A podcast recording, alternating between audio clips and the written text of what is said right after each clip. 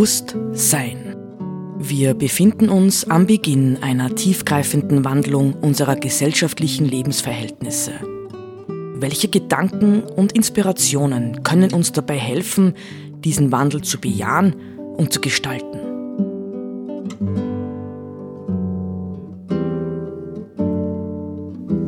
Eine Sendung von Roland Steidl.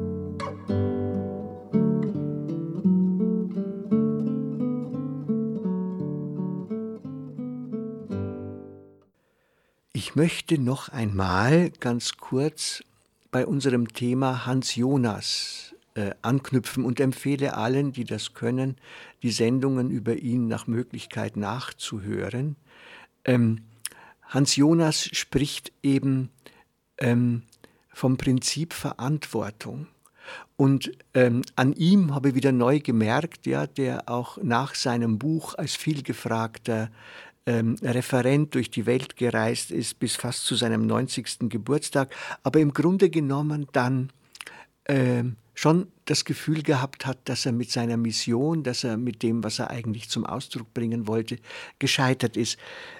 So denke ich nach vielen, vielen Jahren, wo ich mich mit der ökologischen Krise beschäftigt habe und auch immer wieder in Unterricht und vielen anderen äh, Bereichen darüber gesprochen habe und Filme gezeigt habe und Texte gezeigt habe, ähm, Texte diskutiert habe, so denke ich auch.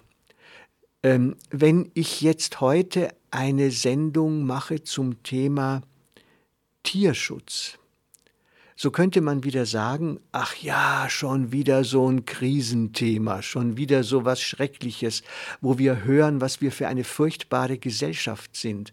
Aber man muss das in aller Schärfe sagen. Unsere Gesellschaft ist im Blick auf ihr Verhältnis zur Natur tatsächlich eine absolut furchtbare, rücksichtslose, brutale Gesellschaft geworden. Und, was noch wichtiger ist, wir müssen das als Teilnehmer dieser Gesellschaft, wie auch immer wir im Einzelnen handeln und tun, wir müssen das auch zur Kenntnis nehmen. Denn das Schlimmste, das Allerallerschlimmste, was wir tun können, ist es zu verdrängen. Ja, und zu sagen, geht uns nichts an, ich will was Schönes hören, ja, sag mal was Liebs oder sowas. Ich will nicht mit diesen ähm, Fakten mh, mm, des Umbruchs, in dem wir stehen, konfrontiert sein. Ich möchte eigentlich festhalten an dem, was ich gewohnt bin. Das kann man verstehen. Ich selber kann das auch verstehen. Nicht in manchen Dingen bin ich auch nicht bereit, ähm, mich zu verändern oder es fällt mir zumindest sehr, sehr schwer. Und trotzdem, das Gebot der Stunde ist Veränderung. Ja, und zwar Veränderung letztlich im Sinne ähm, einerseits des Loslassens von Ansprüchen und andererseits zu lernen, Rücksicht zu nehmen auf die vielen, vielen, vielen anderen Bewohner dieser Erde. Und da bin ich dann tatsächlich erneut eben beim Thema Verantwortung, in dem Fall Verantwortung für die Tiere. Und ich zitiere jetzt einige Passagen aus einem sehr lesenswerten Buch, nämlich von Corinne Peluchon, die wir schon mal in einer Sendung besprochen haben. Ähm, sie hat ein Buch geschrieben vor einigen Jahren, das heißt Manifest für die Tiere. Und ich lese mal äh, da und dort die ein oder andere Passage. Es fängt gleich folgendermaßen an.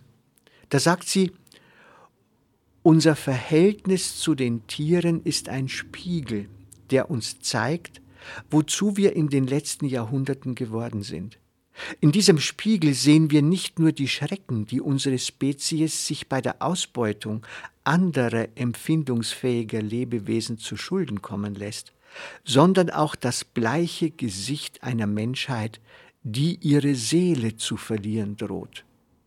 Das finde ich ganz, ganz, ganz ein spannendes Thema. Nicht denn, ähm, wenn man an Mythen und Märchen und vieles, vieles andere denkt, dort spielen ja gerade die Tiere immer eine ganz entscheidende Rolle als Spiegelbilder, ja, tatsächlich unsere Seele. Und wenn wir die Tiere ausrotten, in Scharen, ja, ich weiß nicht, wie viele äh, hunderttausend äh, Arten sind zurzeit vom Aussterben bedroht, dann ist das tatsächlich auch etwas, was in unserer Seele Schaden anrichtet.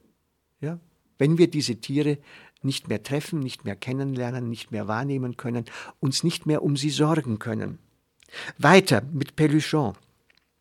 Die Käfige und Gehege, in denen Milliarden von Kaninchen, Hühnern, Enten, Truthähnen, Füchsen und Nerzen, von Mäusen und Affen, Hunden und Katzen eingesperrt sind, um Fleisch zu produzieren, zerstückelt zu werden oder als Versuchsobjekte zu dienen, die Delfinarien und Zirkusunternehmen, in denen Delfine, Elefanten und andere Wildtiere ihrer Freiheit beraubt und gezwungen werden, sich für ein wenig Futter oder aus Angst vor der Peitsche zur Schau zu stellen, sind ein Abbild unserer gemeinsamen Schande.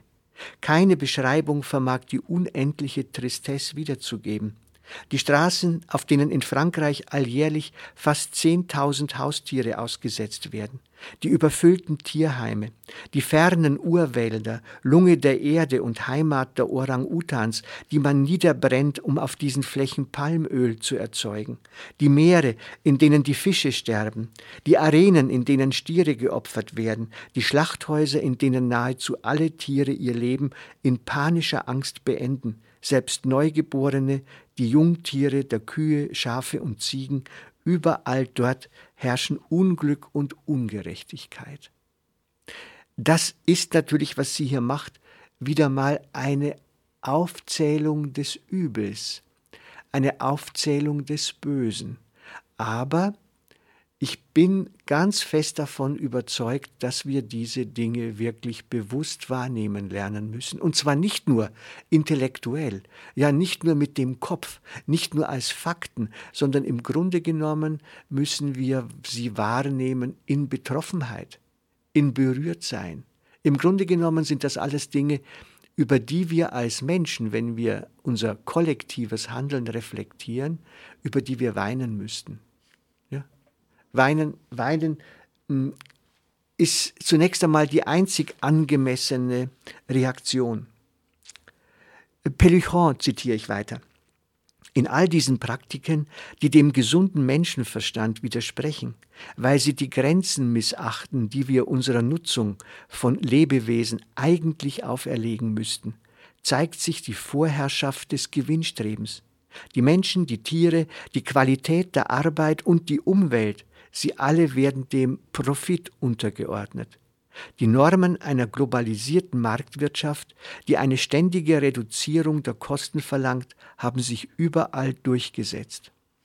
Und ich zitiere noch einmal weiter, ebenso wichtig ist es, all die anthropologischen, ökonomischen und politischen Faktoren zu benennen, die den Widerstand dieses Systems erklären, das auf der grenzenlosen Ausbeutung der übrigen Lebewesen und der Herrschaft über jene Menschen basiert, die für seine Aufrechterhaltung sorgen, obwohl sie einen hohen Preis dafür zahlen. Das finde ich ganz einen spannenden Gedanken, nicht? Auf der einen Seite versuchen wir ganz offensichtlich in unserer gesellschaftlichen Grundstruktur, versuchen wir Menschen und die übrige Natur strikt zu trennen. Aber in Wirklichkeit ähm, schwappt schon lange ja, äh, dieses Ausbeutungsverhalten von der Natur, von der nichtmenschlichen Natur, weit, weit, weit in unsere menschliche Welt hinein. Wir könnten keine Billig-Jeans kaufen, wenn wir nicht Leute in, äh, in Äthiopien oder in China oder in Bangladesch oder wo auch immer wüssten, die für uns die Dreckarbeit machen ja, damit wir diese billigen Produkte bekommen. Also es ist die Menschenwelt von all dem auch schon selbst tief betroffen. Ich denke jetzt, die äh, Corinne Pellichon hat ja ein Buch geschrieben, das war das erste, mit dem ich äh, konfrontiert worden bin. Das nannte sie äh, das Zeitalter des Lebendigen. Ja? Dass sie hoffte, dass es käme oder komme jetzt. Oder dass sie hofft, dass es komme. Als Ablöse des Zeitalters, in dem wir leben. Ich würde unser Zeitalter tatsächlich bezeichnen als das Zeitalter des Mechanischen. Ja, wir leben im Zeitalter des Mechanischen, des Funktionalen.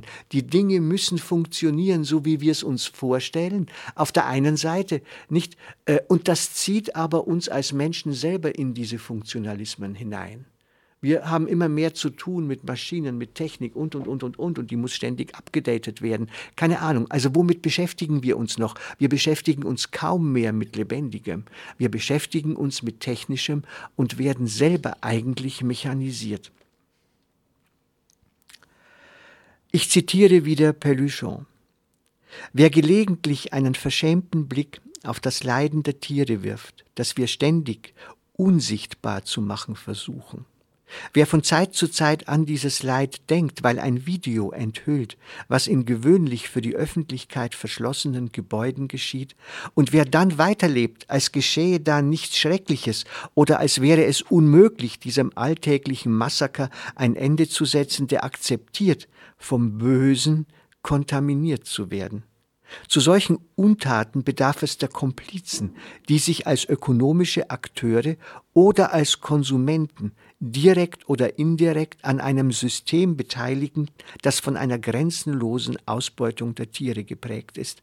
Es speist sich auch aus der abwartenden Untätigkeit der Gesellschaft. Denn die meisten Bürger sind keine Feinde der Tiere, sondern Menschen, die ihr moralisches und psychisches Leben abzuschotten vermögen. Ja, das ähm, ist, glaube ich, nicht, wenn ich sage, ähm, wir leben in einer äh, sich mechanisierenden Gesellschaft und auch unser Menschsein wird eigentlich mechanisiert, dann haben wir an der Stelle mit einer Versachlichung und einer Funktionalität zu tun, die uns unserer menschlichen ähm, Empfindungen, unserer menschlichen Gefühle beraubt. Wir müssen cool sein. Ja, wir dürfen die Dinge sehen, aber wir sollen nicht betroffen sein. Wir sagen, aha, so ist es also und schalten ab und schalten weg und tun, ja, statt uns im Grunde genommen betroffen machen zu lassen und Konsequenzen für unser eigenes Leben zu ziehen, zum Beispiel deutlich weniger Fleisch zu essen oder wie auch immer, oder uns äh, bei Tierschutzorganisationen zu engagieren. Nicht? Wir sind weit, weit, weit ähm, entfernt von den ah, es würde jetzt mich jemand schelten. Es würde mich jemand schelten, wenn ich jetzt sagen würde, von den konzentrationslagerartigen Gefängnissen der Tiere. Der würde jetzt sagen, ah, hier werden zwei Dinge miteinander zusammengebracht. Aber sind sie wirklich so unähnlich? Also, noch einmal. Peluchon unser Verhältnis zu den Tieren stellt unsere Fähigkeit auf die Probe, das gemeinsame Schicksal zu erkennen, das uns mit anderen Lebewesen verbindet. Es verweist zugleich auf unsere Schwierigkeiten, Andersartigkeit zu akzeptieren. Es ist ein Krieg gegen die Tiere, aber auch ein Krieg gegen uns selbst und unter uns. Deshalb ist und bleibt die Frage der Tiere von zentraler Bedeutung. Sie ist für sich genommen wichtig. Sie ist wichtig, weil die Tiere leiden, aber auch deshalb, weil die Gewalt, die wir ihnen zufügen, von unserer Verachtung gegenüber den Lebewesen zeugt, denen wir uns überlegen fühlen oder die einfach nur anders sind als wir. Die beispiellose Unterwerfung tierischen Lebens stellt das Mitgefühl auf die Probe. Um diese ganz gewöhnliche, in Wirklichkeit aber außergewöhnliche Gewalt zu akzeptieren, müssen wir das Mitleid und Mitgefühl unterdrücken, das aus der Wahrnehmung der Verletzlichkeit rührt, die wir mit den übrigen sterblichen Lebewesen aus Fleisch und Blut teilen.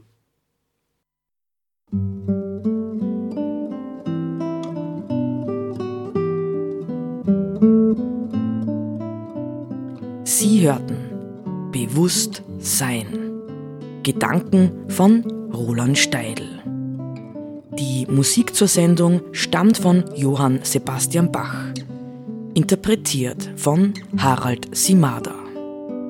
Diese Sendereihe steht auch als Podcast in unserem Online-Archiv zur Verfügung.